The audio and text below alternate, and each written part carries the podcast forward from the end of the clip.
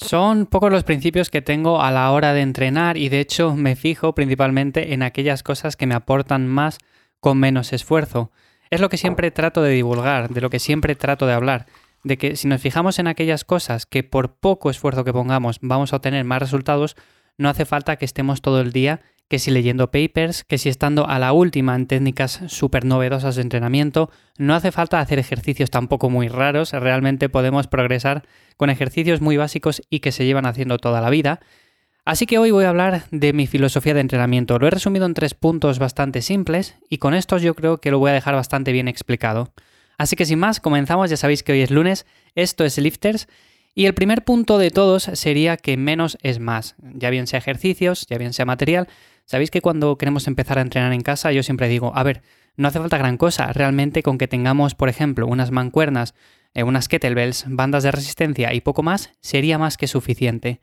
Con eso podemos empezar e incluso podríamos hacerlo con nuestro peso corporal. De hecho, las personas que entrenan calistenia lo hacen con su peso corporal y la mayoría de los ejercicios que hacen son bastante complejos. Por supuesto, personas que son ya bastante avanzadas. Así que en ese sentido podemos hacer entrenamientos en casa muy funcionales y que no requieren de gran cosa, porque siempre hemos pensado de, es que necesito ir a un gimnasio porque tienen un montón de máquinas, un montón de material, que si diferentes pesas, mancuernas, barras de diferentes tipos, bueno, con eso seguro que voy a entrenar muchísimo mejor. Y no tiene por qué ser así, igual a ti te va un entrenamiento más simple y con tres o cuatro ejercicios para cada grupo muscular es más que suficiente.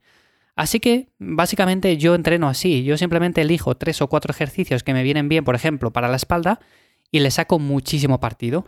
Podría ser diferente y podría otra persona decir, venga, pues yo en lugar de cuatro hago seis o siete ejercicios y a esa persona quizás la vaya mejor así. Pero ya os digo que normalmente nos centramos en hacer un montón de ejercicios y al final no priorizamos ninguno de ellos. Y yo siempre digo, a ver, céntrate por ejemplo, aunque sea, tenemos tres o cuatro, pues digamos que ahora te centras en las dominadas, le sacas partido durante cuatro, ocho semanas o incluso más, y luego ya puedes ir rotando esos ejercicios y centrándote en otro, pero tampoco hace falta decir, tengo una lista de 16 ejercicios diferentes para cada grupo muscular. No sería necesario en este sentido. Y en cuanto al material, básicamente lo mismo. Yo, por ejemplo, ya sabéis que entreno en casa y que tengo un rack, tengo la barra, tengo los discos, también tengo un banco, tengo bandas de resistencia. Luego las mancuernas las voy también ajustando con los diferentes discos que tengo, porque tengo de estas que puedes ir poniendo más discos, poniendo menos, así que en ese sentido es el material del que dispongo. Para algunos será mucho, para otros será muy poco, pero yo es con lo que me siento a gusto y de hecho podría entrenar con menos. Lo que pasa que con el paso del tiempo esto es como un vicio que al final empiezas a comprar y cuando te das cuenta has llenado una habitación entera de cacharros, pero realmente tampoco es tanto comparado con lo que nos podemos encontrar en un gimnasio. Así que en ese sentido, yo entreno simplemente con eso. Si tú tienes solo mancuernas o tienes unas kettlebell y tienes bandas de resistencia, con estas bandas también puedes hacer un trabajo muy efectivo porque van a ayudar a que si las mancuernas son de poco peso, que es lo que suele pasar, que con el paso del tiempo, aunque tenemos mancuernas que nos sirven, luego se nos quedan pequeñas. Bueno, pues con esas bandas de resistencia podemos añadir mucha más tensión al movimiento y podemos seguir progresando exactamente igual. Así que, filosofía de menos es más. No hace falta tener de todo, ni hace falta hacer un montón de ejercicios. Luego, el segundo punto sería que normalmente no trabajo con un esquema fijo de entrenamiento a la semana.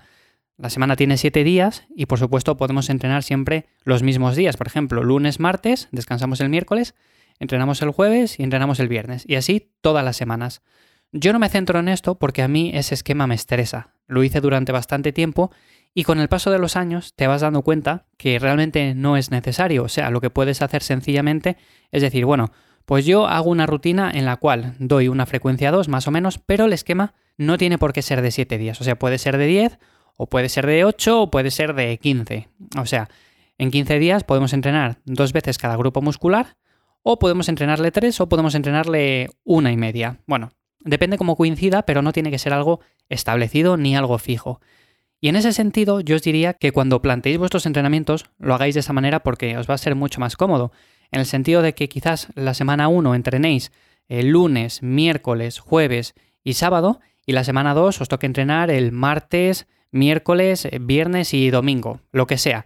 Pero realmente de esta manera vais ajustándolo y si una semana tenéis más trabajo, pues podéis ajustarlo en el sentido de que decís, oye, tengo más estrés, tengo más trabajo, no puedo entrenar tantos días o estos días que pensaba entrenar, pues tengo que dejarlo para otro momento. Bueno, pues sería igualmente válido.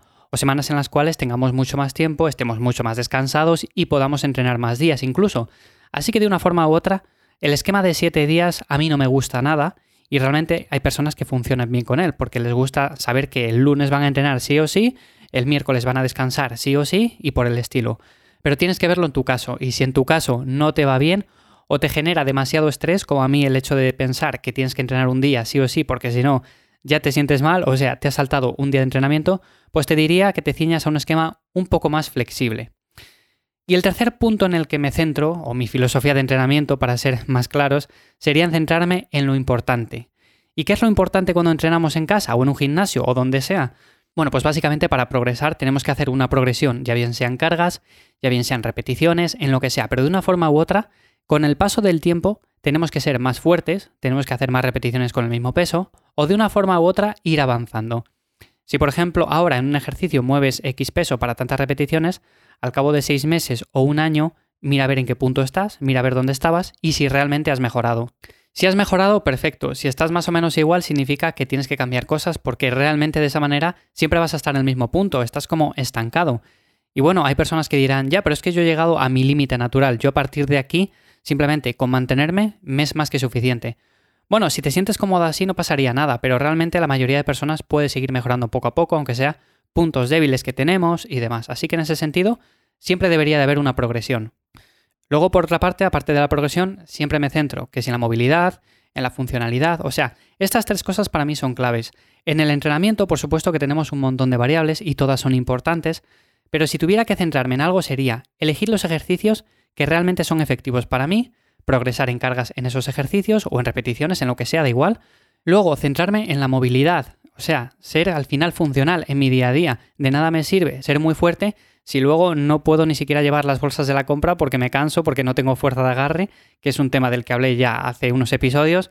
Bueno, todo este tipo de cosas. Me gusta ser funcional, me gusta ser rápido, ser ágil y tener todas mis capacidades físicas bien desarrolladas. Así que en ese sentido, yo os diría que no os fijaréis solamente en decir, es que quiero ponerme enorme, quiero ponerme súper musculoso, súper grande. Bueno, a ver, eso está bien, pero también tenemos un montón de cosas que también podemos ir mejorando con el paso del tiempo y de una forma u otra van a ser positivas. Así que yo creo que estos tres puntos serían los más importantes. Realmente lo he resumido mucho. Podría extenderme más en cada uno de los puntos, pero creo que ya entendéis por dónde voy. Realmente al final me centro en el menos es más. Filosofía muy minimalista, tanto para esto como para otros aspectos de mi día a día.